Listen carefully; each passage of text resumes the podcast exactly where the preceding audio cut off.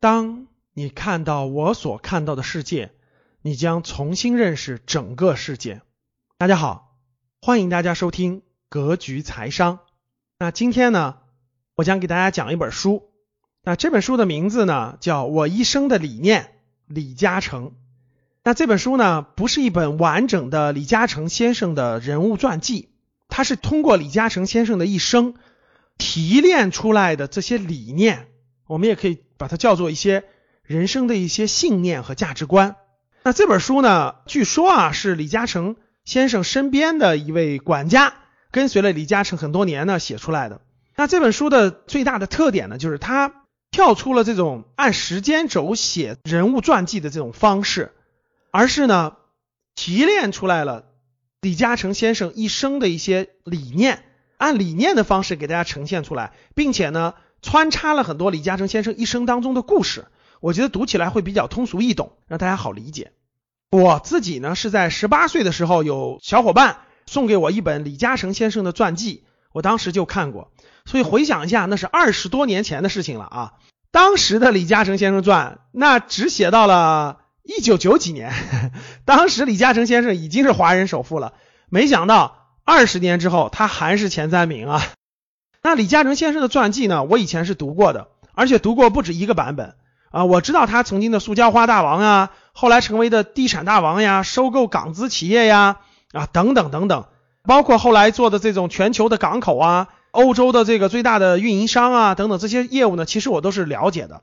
那给大家推荐这本书呢，是希望大家吸取李嘉诚先生一生当中的很多信念和价值观，然后能够帮助我们的成长。李嘉诚先生说过。二十九岁以前，他就靠勤劳，靠勤劳去获得人生的第一桶金。那二十九岁到三十九岁呢，百分之九十靠勤劳，百分之十呢靠运气。等到了更大的年龄，到了五四五十岁、五六十岁的时候呢，那百分之六十靠勤劳，百分之四十就要靠运气了。那这个运气来源于哪儿呢？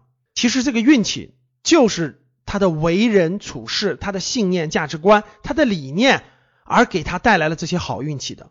所以商业上的成功，那运气的那部分就是做人的道理啊。其实呢，只要有一定的从商经验的人，其实都应该知道，这个商人呢，一般都会，特别是在南方哈，都比较可以说有点迷信哈，供个神呐，然后呢拜一拜，希望做这个事儿风调雨顺，希望做这个事儿顺利啊，顺风顺水啊等等的。那为什么是这样呢？因为其实呢，商人做生意。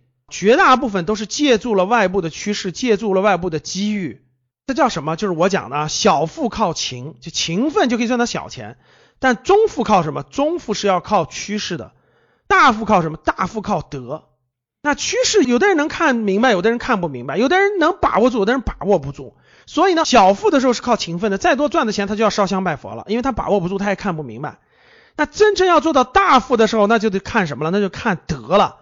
德是什么？德就是我们今天要讲的信念、价值观，就是我们今天要讲的做人的道理。那李嘉诚先生的一生呢？这位作者呢，总结了很多他的理念，总共写了十一条。我觉得提炼最重要的，我重点的给大家讲四到五个。那第一个呢，也是最重要的，就是处事的理念。我们可以把它叫做为人处事的理念，或者叫为人处事的信念和价值观。那什么是信念呢？信念就是我们坚信什么，就是我们坚信什么。比如说啊，有的人就坚信我只要刻苦努力，我就一定会越来越靠近成功。